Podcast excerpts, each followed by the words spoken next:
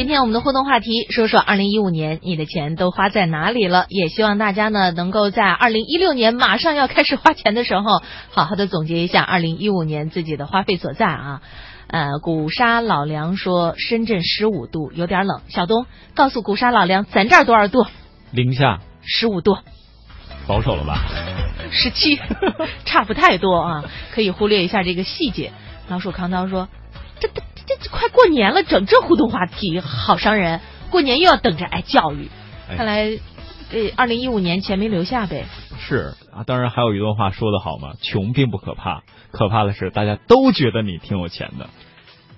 啊，这不是很厉害的一件事情吗？我显得很有钱，就是跟朋友们出去吃饭的时候，最后买单，服务员一定奔着你去，所有的眼神都看着你。因为你喝醉了，其他人全跑了。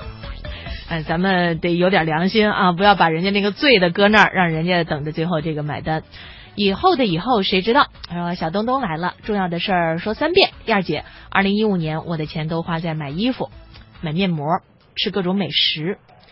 啊、是，嗯看来都是买嗯变在就是更美上了哈。对，当然还有一些朋友呢，觉得我可能生活当中很大一部分钱都花在了我的护肤化妆上。最近呢，网络上还流行一个神段子，叫“妆前妆后判若母女 这个有朋友特别实在，还给我们直接发来了在支付宝上的截图。哎呦，不错哦。嗯、在二零一五年的话是花了接近三千块钱，而且呢还有统计数据，看起来是个数码爱好者，在数码方面的开销啊占了接近一半，餐饮上的开销只有百分之一。”，而且重点是它的总额才三千不到啊！你看，就属于人家花的比较节俭那种，跟蒙蒂有一拼不吃饭。但是他百分之一的餐饮，而且这么一算的话，可能就三十块钱不到，二十多块钱，嗯，太棒了，漂亮。跟蒙蒂有，你俩可以那个比比，看谁吃的更少啊。秋天的秋说：“我钱都花在投资上了，看看人家啊，看看人家钱都花投资上了。就跟前两天还有一位朋友说从哪儿哪儿哪儿撤资，结果撤了一千块钱。呃，淘宝店。程佳佳说：“两位下午好，看病算不算啊？两次手术基本花完了。要不说现在这个一进医院呀，真的是花钱花的不少哈、要不然前两天有个朋友问我说：“那个文燕啊，你看你进过那种高档的消费场所吗？”我说：“进过呀，你怎么没进过呢？医院算不？”而且生病的时候提醒大家理性消费啊。那医生开的药该吃也得吃啊。嗯，这个简单快乐说了一个小段子，这小段子我们俩自己看看就行了。地平线问我们说：“燕儿姐，你扎个头发怎么那么纠结啊？扎两圈太森呃太松，扎三圈太紧。这是因为你没扎过头发，所以你不知道。哦，小东，你给他解释一下。我也不知道。流浪啊，你先说。啊。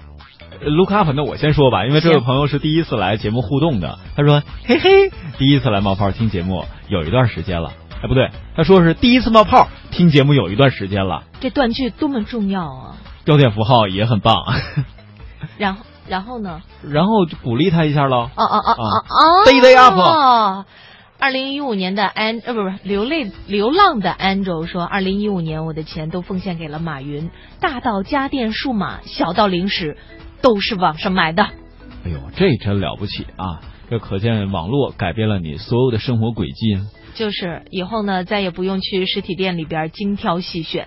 幸福的九零后，二零一五来的也快，走的也快，没感觉，二零一六就来了。二零一五年没有赚到钱，但是我很快乐，很开心。除了吃喝玩，没有做过有意义的事情。那你得好好的总结一下自己的二零一五，怎么着？咱们二零一六年义工什么的可以去从事一下嘛。哎，还真是。但是呢，这一年除了金钱之外，也收获到了很多的快乐，很多的幸福，这也是财富的一种。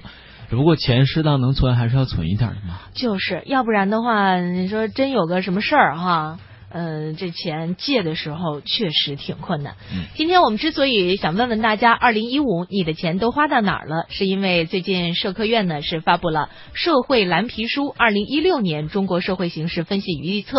这个蓝皮书指出，居民的消费特征正向个性化、多样化的方向转变，信息消费的增速已经远远超过了社会消费品零售总额的平均增幅，呃，增幅成为二零一五年消费的最大亮点。和消费增长的主要引擎。嗯，那就在刚刚过去的几天呢，中国青年报社会调查中心也通过问卷网，对二零呃两千零二个人哈进行了年终消费调查的一个评估。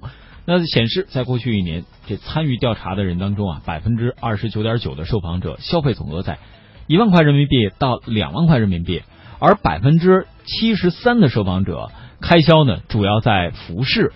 那百分之四十三的受访者呢，在信息消费方面的金额是一千到五千块，还有百分之三十的受访者购买了信息硬件、软件产品，另外还有一多半受访者偏重个人情感和实用需求。嗯，哎呀，个人情感和实用需求，嗯，还偏重啊，这重感情好啊。我给你举一个例子，什么叫偏重个人情感的这种消费？在互联网时代呀，有一个非常重要的概念叫粉丝经济。嗯，比方说你特别喜欢《盗墓笔记》，是吧？然后呢，就有这么一个名字叫稻米。那有这么一位朋友，在北京一所高校读研的田小田，就说自己二零一五年的开销在四万块钱左右，其中购买电子产品和旅游支出呢是占了两万五。那作为铁杆的稻米，他为自己制定的旅游路线。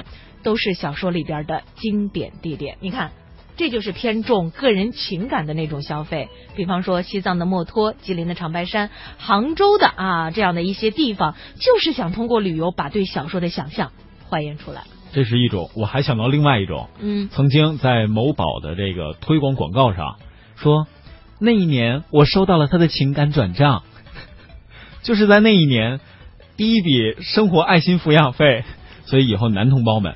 希望你们这部分的转账可以越来越多。为什么？你这部分花的多了，你没准生活就越来越幸福啊，体现生活越来越幸福啊。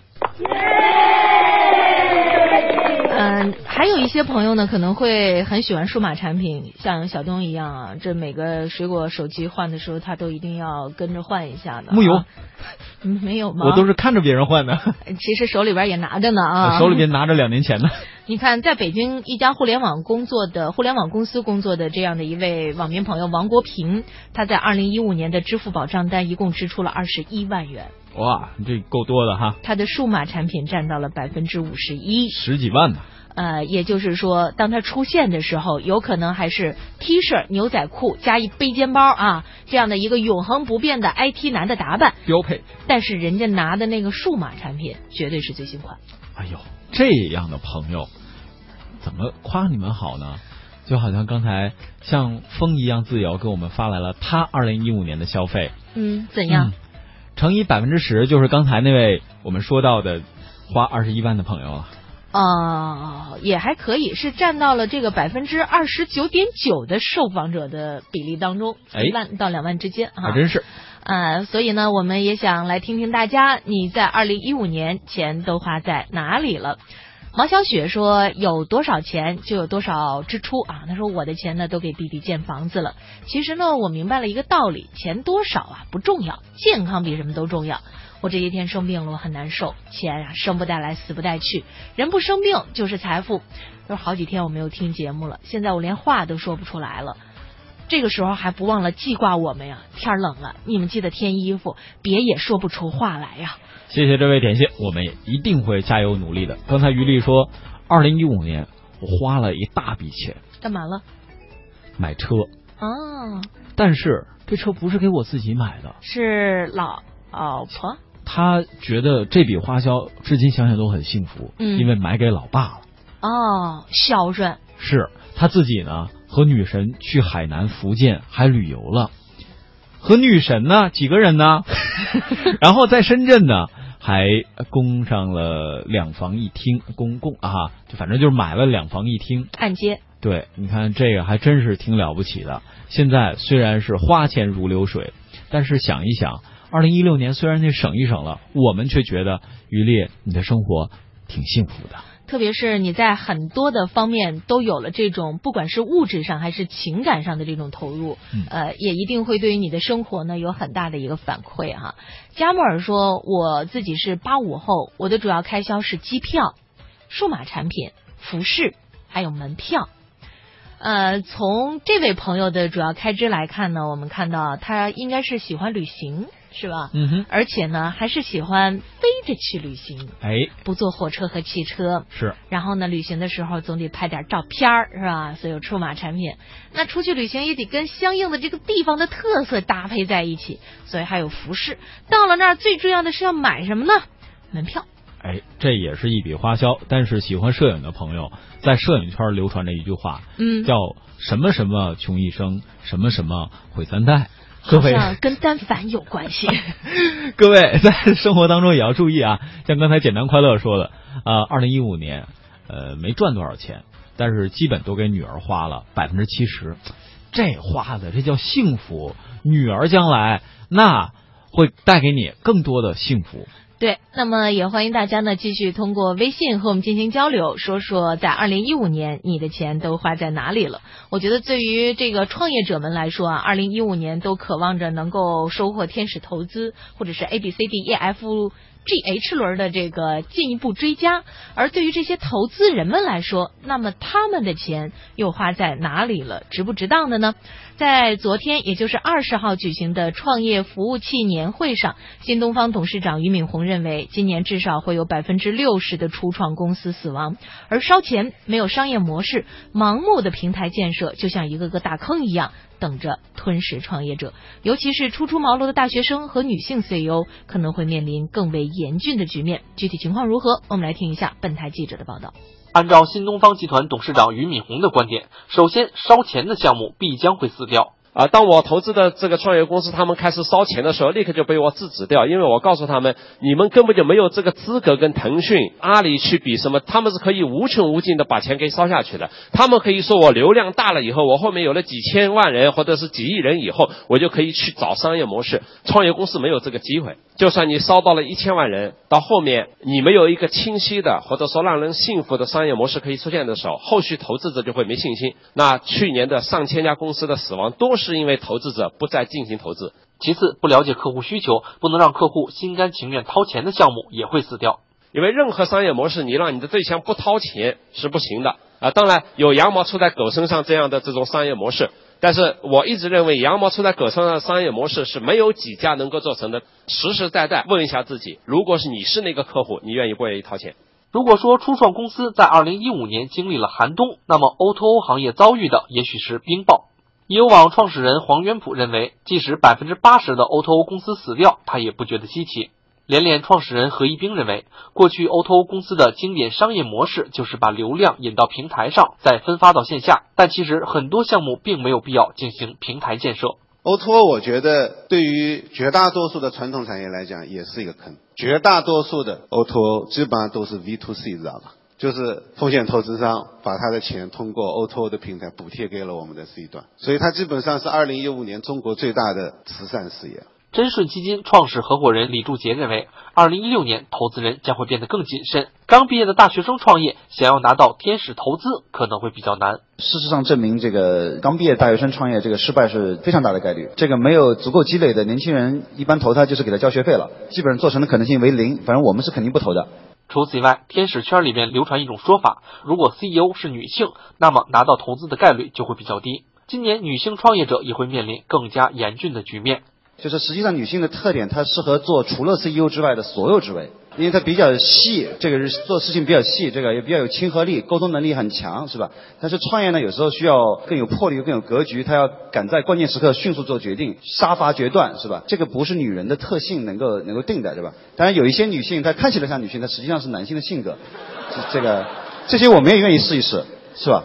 但是，二零一六年同样有希望。红杉基金合伙人王岑说，在吃喝玩乐这些细分领域中，他非常看好和玩乐有关的项目。玩乐包括什么呢？体育、娱乐、泛文化，这一点可能是我今年、明年可能更多关注的。当然，已经有些项目已经跑出来了啊，这估值非常高了。但是呢，为什么还有很多机会呢？因为玩乐这个体育跟文化呢，对人的依赖性非常大，就很难产生赢家通吃。区域的团队依然有冲突空间。这个呢是在业内的一些人士对于创业者给出的一些建议啊，比方说在二零一六年可能在玩乐的有关项目上会获得比较大的一个资金支持。如果在这方面大家有兴趣的话呢，也不妨进行一下关注。我们也特想问一下秋天的秋，你的钱花在投资上了，你是投的天使轮啊还是 A 轮啊？嗯，是你的资金主要流向的方向是哪儿？也可以跟我们来讲一讲，我们看一看这个趋势到底如何。今天我们的互动话题呢，说的是二零一五，你的钱都花在哪里了？胖妞说，我钱都送给医院了，我希望明年不用再去那里。呃，我觉得呢，咱们一定要好好的锻炼身体，把自己的心态啊放得更为平和，让自己的身体不生毛病，那么自然和医院就不会再进行密切接触，是吧？实在心情不爽的时候，听听网络文化看点，我们总是陪伴着大家，当然周二除外哦。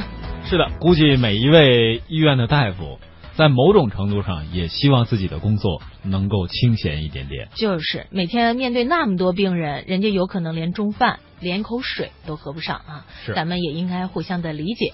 爱情三脚猫来给我们报告行踪了，说东哥、燕儿姐，我明天就放假回家了，我今年的钱拿回家装修房子，点心们明年见。哎呀，这是气死人的节奏吗？他说的是农历还是阴历？那不是一回事儿吗？被你发现了啊！如果他要说的是公历二零一六年的话，那么就要二零一七年见。那这一年时间你要干嘛呢？如果是农历新年的话，投资。农历新年的话呢，就是等到三月份或者是二月中下旬，就会在呃我们的广播当中再一次冒泡了哈。哎呀，明天就放假回家了，看起来真的让人非常的羡慕啊！嗯我这两天上下班坐地铁的时候，也已经看见有一些朋友拿着行李箱，看那方向应该是奔向了火车站了。嗯，就朝着遥远的回家路途，满心欢喜的快点儿小跑。哎，而且呢，我觉得现在有变化，就是原来呢，我会发现大家基本上是大包小裹，现在呢，呃，很多的时候都是一个旅行箱，就所有的问题都搞定。也许年货大家都已经提前通过电商，呃，送到了家里边，自己就不用大包小裹那么辛苦的带回家了哈。还要提醒各位一句，如果最近有邮寄快递的想法，那么尽可能的、尽可能的在一月三十号左右吧。之前是吗？对，要邮寄出去，因为之后呢，快递公司的快递小哥们也要开启他们的农历春节的假期了。就是人家也要回家，送了一年的快递，总得自己带着点儿物品回家孝敬一下父母。地平线说，二零一五年我的钱大多花在旅行上，感觉还是挺充实的。读万卷书，行万里路，呃，不管是心还是身体，总有一个要在路上。还有一些朋友啊，也跟我们说了一下有关于自己花费的这个问题。简单快乐，我觉得你对我们特别感兴趣。他说：“娜姐，你二零一五年给儿子花了多少钱呀？”哎呀，还有一位朋友是我们老朋友古沙老梁说，二零一五年我都进军房地产了，买了一块地皮，十五万，哇，好大一买了块。地皮。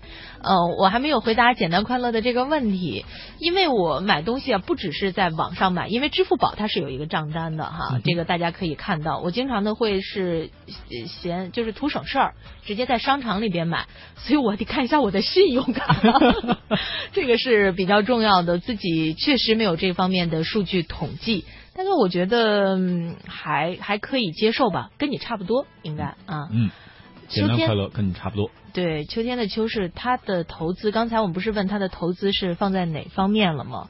他是自己创业的微商。以后你这叫互联网创新创业领域，嗯，对，听起来一下就高大上了。跟前段时间在节目里说过，这个有一位朋友从事的是资源调配的工作，啊，尤尤其是在地产行业。后来详细一问，哦，原来是负责地产地呃一块地产上的专职的搬运人物。这事儿就看怎么说。说好了以后，所有工作都高大上。女王命，女王心，丫头命说：“各位点心们，我好久没有来听节目互动了。我的消费呢，都在生活费和服装这方面。不过呢，一五年也没有挣到钱。那么，都希望各位在一六年的时候可以拥有一份完美的生活。”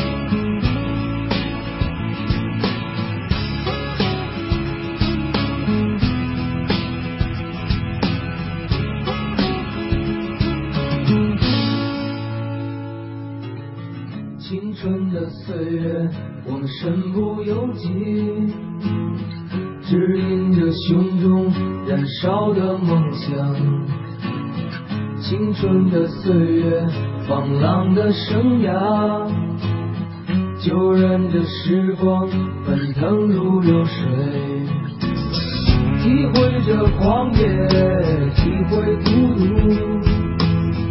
体会着欢乐，爱恨离别，体会着狂野，体会孤独，是我完美生活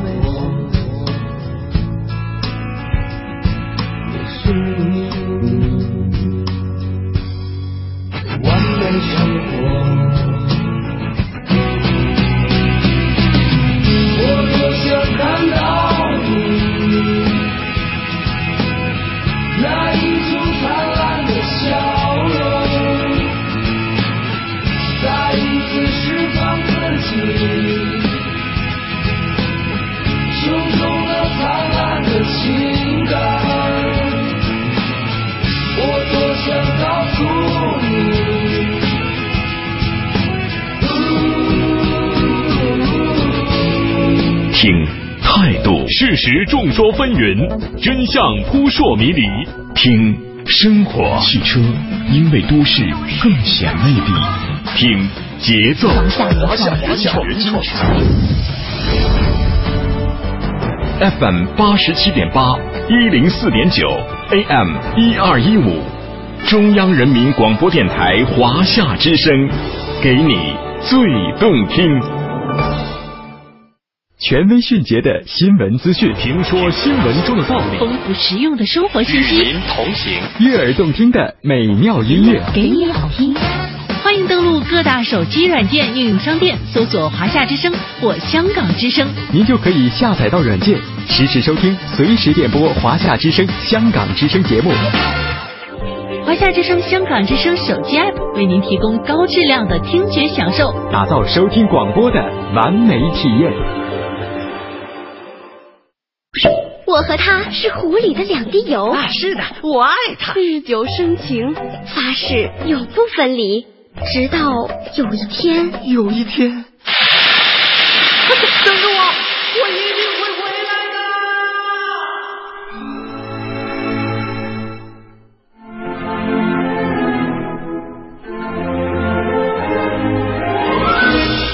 我回来了。他真的回来了。别别别，别过来。我配不上你。自从离开后，我进过泔水桶，到过黑作坊，跟垃圾厮混，与细菌为伍，身边还有其他来历不明的油，又加了数不清的化学制剂。唉，你是营养的好帮手，而我是健康杀手地沟油。亲爱的，别灰心，地沟油可以生产生物柴油、航空煤油、沼气，也是上好的肥料呢。亲爱的，我明白了。如果你我终将成为地沟油，我们团聚也不该在餐桌，而是在我们应该去的地方。纯净是食物的品质，更是人心的标尺。民以食为天，食品安全大如天。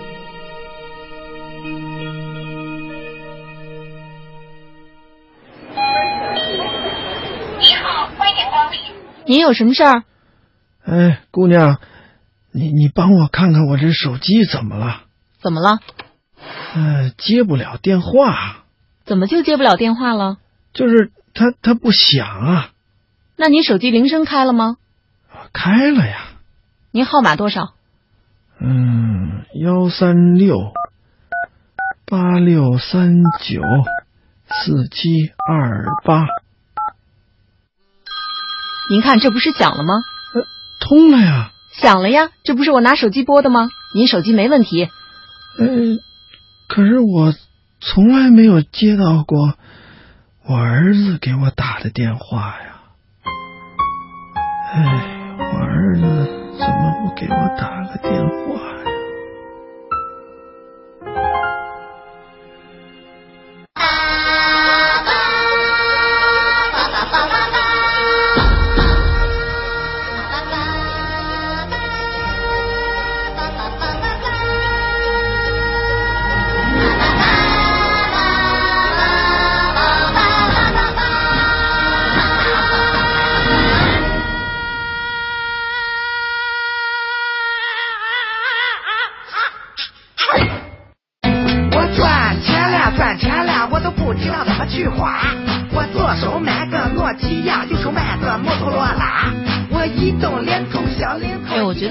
话吧，应该是我们在每年年底的时候都特别愿意去自豪的告诉别人的一句话啊。我转钱了，我转钱了，我都不知道该怎么划。特别有底气啊！讲这个话的时候，我们也希望呢，大家所有的这个财富上的积累，都是源自于辛勤的工作和正确的投资。呃，我们有一位点心朋友，我就不说一下他的这个具体名字了，嗯因为我觉得真的挺招人嫉妒的。是，呃，我怕人家让你请客。他说：“东哥，我一五年呢，我股票赚了一点儿，但我现在就每天是房奴哈。今年年会啊，我得了年度最佳员工奖，奖金是八万八千八百八十八。哎呀，我们俩看了以后，这眼睛都泛红啊。是啊，就呃，怎么说呢？此时此刻看到大家好消息，我们当然一方面很替大家高兴，但是作为一个信息的疏导终端，在疏导的过程当中，各位也要考虑我们信息的承载能力啊，好不好？好，下次再有这样的事情，你先往网络文化看点那里边，你放一个红包，看我们接不接，然后你再说。不用上节目说咱俩接不了，呃，你下了节目再发。对对对，然后呢，你可以再跟跟我们发一个，哎，帮我投个票啊，这样的事儿我们特别乐于助人。嗯，我把我们这位点心的这个留言念完。他说讲开出的时候我没在现场，是老总帮我带领的。我本来心灰丧气，我提前离开年会会场，我回家了。后来老总打电话来笑话我，哈，感谢一五年我辛勤的自己。哎呀，这这个特别替你高兴啊！这个真的是对于你一五年所有辛勤工作的一个奖励。希望你一六年能够继续加油。一六年我们的这个听众活动见面会，哎呀，就就就就就谁买单来着？啊，力所能及的事情自己做。这个小慧说：“哎呀，真的是羡慕嫉妒恨啊！也希望大家呢都能够这个，一是找到中国好老板，另外一个呢也是要努力工作。说到中国好老板，我们也给大家说点拉仇恨的事儿吧。寒潮要来了，要降温了，股市让人心寒。要不说今年这个回家过年，人家要是问你，小东，嗯，你今年赚了多少钱呢？你可以一句话秒杀他。你猜？不，我钱都投股市上。”这楼价呢，啊，也挺高不可攀哈。年底总有点东西来温暖一下我们的这些玻璃心吧。是的，你懂的。我们说的就是年终奖。今天我们给大家来说说京东、阿里、腾讯的年终奖。哎，腾讯我们一会儿再说，我们先来说京东。为什么先说京东呢？啊，怎么说呢？也可能是顺序的原因吧。应该说，那位大东东东哥哈，确实人家好。虽然最近在互联网上也看到有人扒出他创业伊始，那是一个小门脸，还做着刻光盘的生意。那人家现在的年会呢，都是包下曾经举办过2008年北京奥运会的北京工业大学体育馆，可以容纳万人，而且呢，年会还制定了门票，你得有票才能到，而且呢，还让人羡慕的是什么？有气派的组委会，参加年会都要住五星级的酒店。还要安检，还要签到。哎呀，让我们的心感觉不要不要的。关键是土豪的不要不要的。我们给大家来说一下，这个东哥大东哥啊，是请来了颜值爆表的王力宏来给年会站台，充当快递小哥。这次二零一六京东集团年会呢，累计发出了以下的奖品，说说让你们羡慕羡慕，也让咱俩羡慕羡慕。大奖两万块钱，五十个，一万块钱的二等奖，一百个，还有 iPhone 六 S 四百一十六台，还有 iPad mini 四两百个，一万块钱的京东一卡，五十个。大金空气净化器啊，主要适用于北方地区啊，两百个。还有智能音箱，这个便宜点，三百个。还有吸秀丽的拉杆箱，三百个。两百个京东一卡，这个是金额不太高，一千个。还有五百的京东一卡，五百个。还有一千的京东一卡，三百八。各位有没有算一下总数？基本上已经快到一万了，这覆盖一万人呢。所以说，人家这个真的是百万年薪哈。那接下来呢，咱们说完了让人羡慕嫉妒恨的京东年会，我们来看看唯品会的奖品，恐怕更是让网友们心碎了无痕。容纳万人的广州体育馆，多达四千六百二十六人的中奖概率，现场八千份的能量包和荧光棒，单个奖项价值突破六位数，个十百千万十万哦十万。最要命的呢是首位数字直击六啊！我刚才燕儿姐那那个表达突然才十万，六十万！深情歌王杨宗纬来到晚会的现场是助呃现场助阵啊，也说说他们的这奖品吧。哎呀，五百块钱的唯品卡大奖，四千份这就占了一大半啊！这是五等奖啊！哎，然后呢，汽车的大奖是什么呢？直接送你。嗯，还有。英式奢华捷豹叉 F，两个，这是特等奖。嗯，还有一等奖，法式浪漫风情 DS 五 LS，四辆。还有马尔代夫六天的双人游，二十个哦。iPhone 六 S，两百个。还有 iPad mini 四。两百个，四百个，不不是，它是 mini 四是两百，它整个四等奖是四百个。哦哦，iWatch 还有两百个。哦，是这样。对。哎呀，还有五等奖。我们刚才说了，四千块钱，四千个唯品卡，价值五百块钱一张。嗯，有的时候呢，我们点心朋友可能会问，那汽车得值多少钱呀？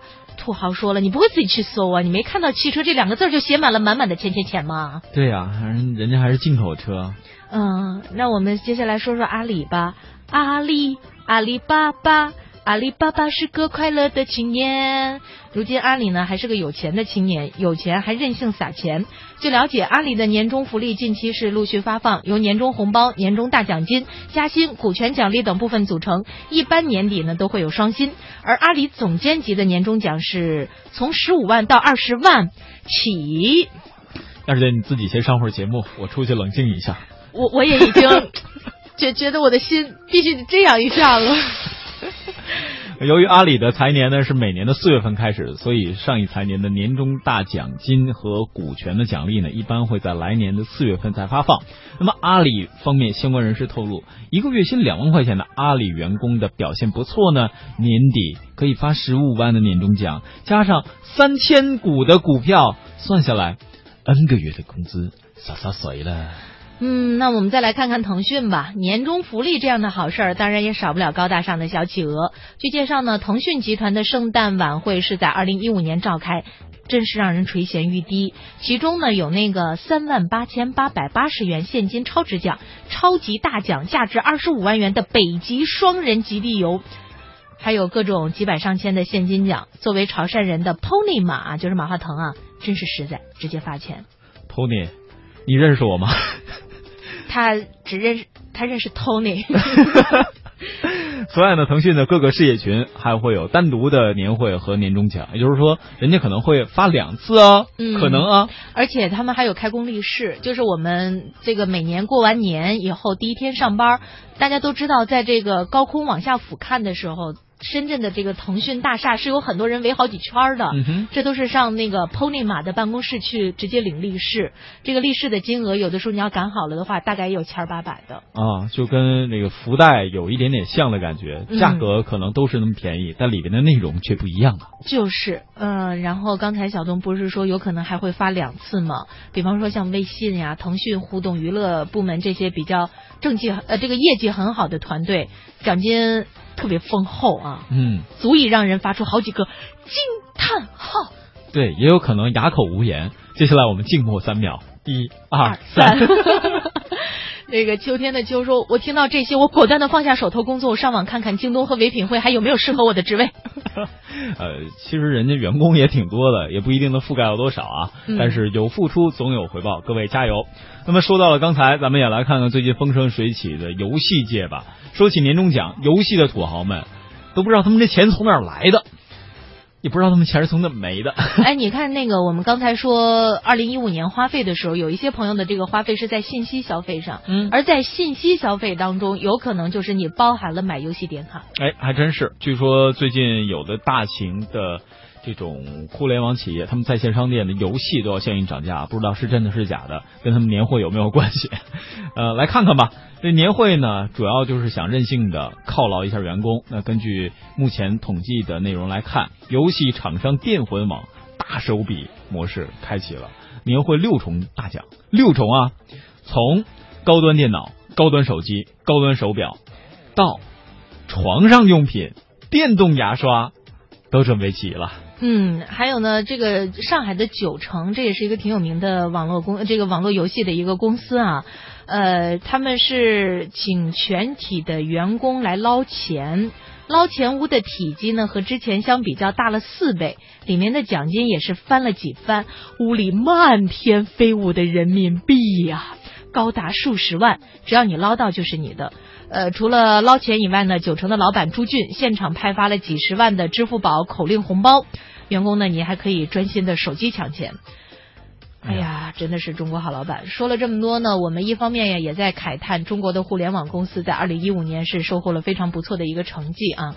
另外一个方面呢，也看得出来现在的这些互联网公司的当家人们也非常的清楚知道要把自己的财富或者是把自己公司的这个收益跟员工进行一个分享，这样子的话才可以让自己的公司有了进一步的发展，而不是像此前有一些这个老板。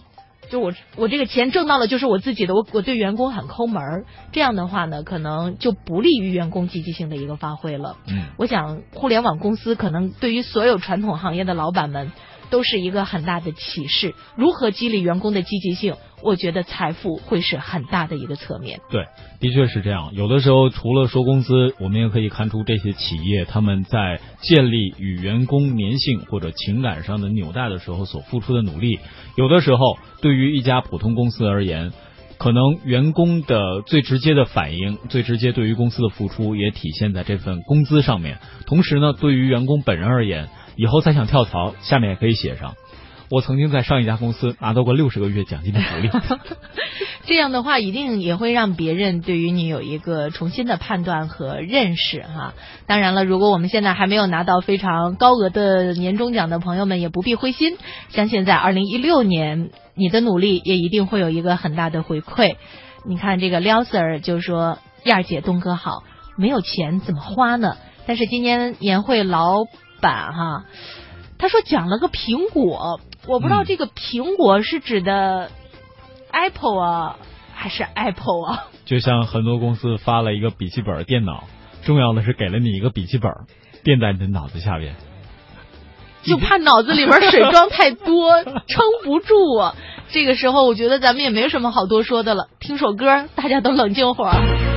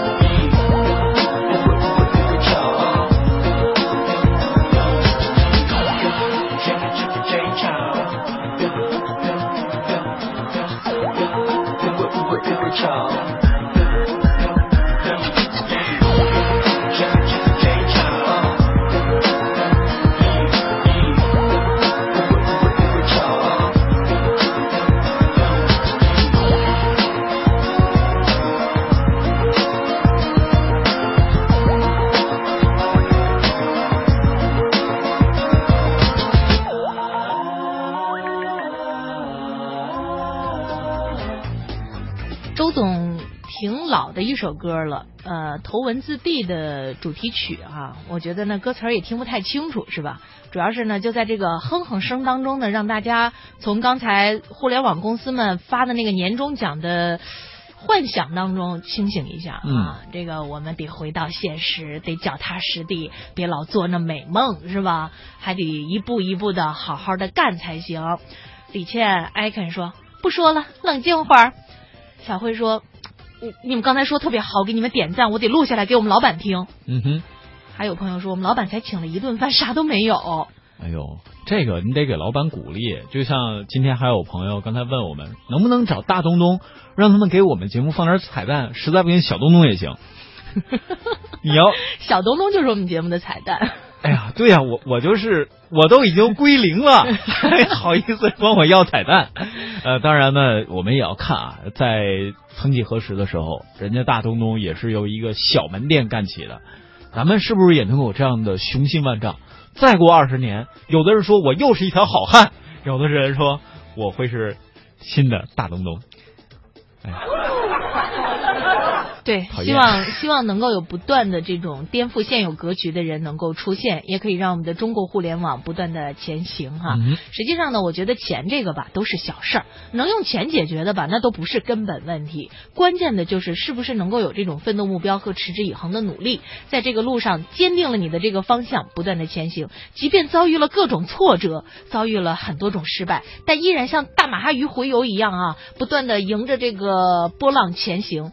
即便是寒风刺骨，但是回去的时候依然脂肪满满。哎呀，真棒！没来得及点点音效，我自己拍一下巴掌吧。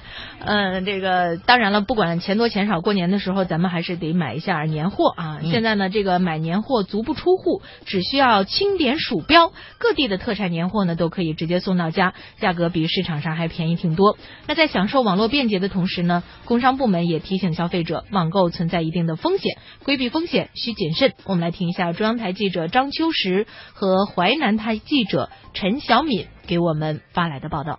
打开网页，购物网站铺天盖地，卖家都在叫卖着各色年货，糖果、干货、糕点、饮料、白酒等应有尽有。记者在某购物网站以“年货”为关键词进行搜索，结果显示相关信息达到二十五万件。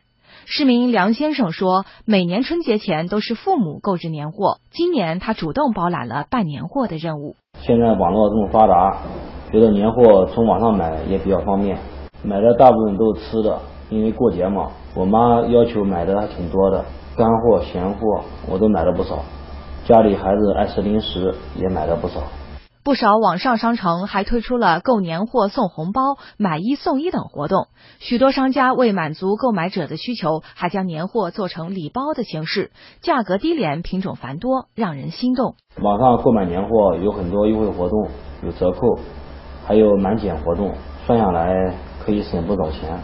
上班族小张告诉记者，平时上班很忙，没有时间去买年货。周末超市人又多，不想排那么久的队。下班上网看看，想买什么都有，价格还便宜，在网上购年货是很好的选择。往年糖果、巧克力等一直是年货中的热门产品，但是年货在很多人儿时的回忆中却是糍粑、大救驾等这些传统糕点的影子。这股复古风也刮到了网店。首先就是买的就是传统的一些糕点，因为传统的节日还是要吃传统的一些食品嘛。像大救驾呀是寿县的特色传统糕点，我爸呢就特别喜欢吃，而且我觉得对于中老年人来说，年货的感觉还是传统的糕点多一些吧。我感觉年轻人喜欢的也越来越多了。新鲜散养的黑毛猪、农家土鸡、瓦布湖银鱼，原生态无污染成为特色的最大卖点。芒果、车厘子、榴莲虽然超市也能买得到，但很多人还是选择网购。送到家也都挺新鲜的。进口商品如今也成了网上商城年货的一大特色，不仅品种齐全，也给年货市场增添了几分洋气。今年我还给我爸买了一种德国啤酒，想让他过年尝尝怎么样。网购的确给人们的生活带来很多便利，但工商部门也提醒消费者，网购也存在着一些风险，特别是遇到质量问题时，不便于维权。网购年货一定要向销售商索要发票。并注意保存与店家的聊天记录、电子凭证和快递单等。如遇质量问题，可以方便投诉。网购年货要尽量选经营时间较长、消费者口碑好的网站。买生鲜类商品，最好选择同城或发货城市较近的商家。另外，网购虽然价格便宜，但如果折扣打得太低，消费者购买时需留心，以防虚假宣传买到伪劣商品。这是呢给大家的一些提醒。相信呢各位经常在网上购物的话，在买年货的时候也已经有很多的经验了。不过，我觉得小东和文燕呢在这里有必要提醒一下大家，现在各位的生活条件啊都有了一个挺大的一个提升。过年的时候呢，就是一定要注意自己饮食的均衡和健康啊。是。呃，别那个大鱼大肉的高脂肪的摄食品摄入太多，可能会影响到你的整个的身材。还有呢，各位要善待小。朋友，比如过年了，可能有很多人决定，哎，我带着我们家小朋友去买点棒棒糖，是吧？嗯，给大家出一招，你怎么带好小朋友呢？你买两根棒棒糖，一根啊你吃给他看，一根啊让他看着你吃。嗯，这一看就是没孩子的人才会出的主意，知道吗？且行且努力说，二零一五年我的钱都花在让人心灰意冷的股市了。所以我们希望在二零一六的时候，股市啊能够持续走红哈，给大家更多的这个呃分红包的机会。简单快乐说，年终奖发的多，证明了一件事儿，那就是老板赚翻了，要不然哪里舍得发大大大的年终奖啊？别羡慕了，努力给别人发年终奖才是目标，加油吧，各位少年！点心，真的加油吧，各位少年。乐哥说：“听到你们说各个土豪的年会，我果断的躲厕所里边静静。别问我静静是谁，顺便跟你们互动一下。二零一五没挣多少钱，一部分给老婆带老丈人丈母娘出去转了一下，一部分孝敬了父母，我自己也只能默默的工作。还有刚才有朋友在问我们某某品牌的手机什么时候出新款，都聊年会这么大的事儿。”你这买个手机玩玩的事儿，先缓缓。我们俩现在也都没缓过劲儿来呢。我怎么觉得我今天说的口干舌燥的，还是还是被刺激到了，是吧？有朋友在问我们说：“哎，你们俩那年终奖呢？”反正没有我们刚才点心那个数大。我们俩没给别人发年终奖。就是我们渴望有一天也可以给别人发年终奖。是的。特别是给我们的点心朋友们哈。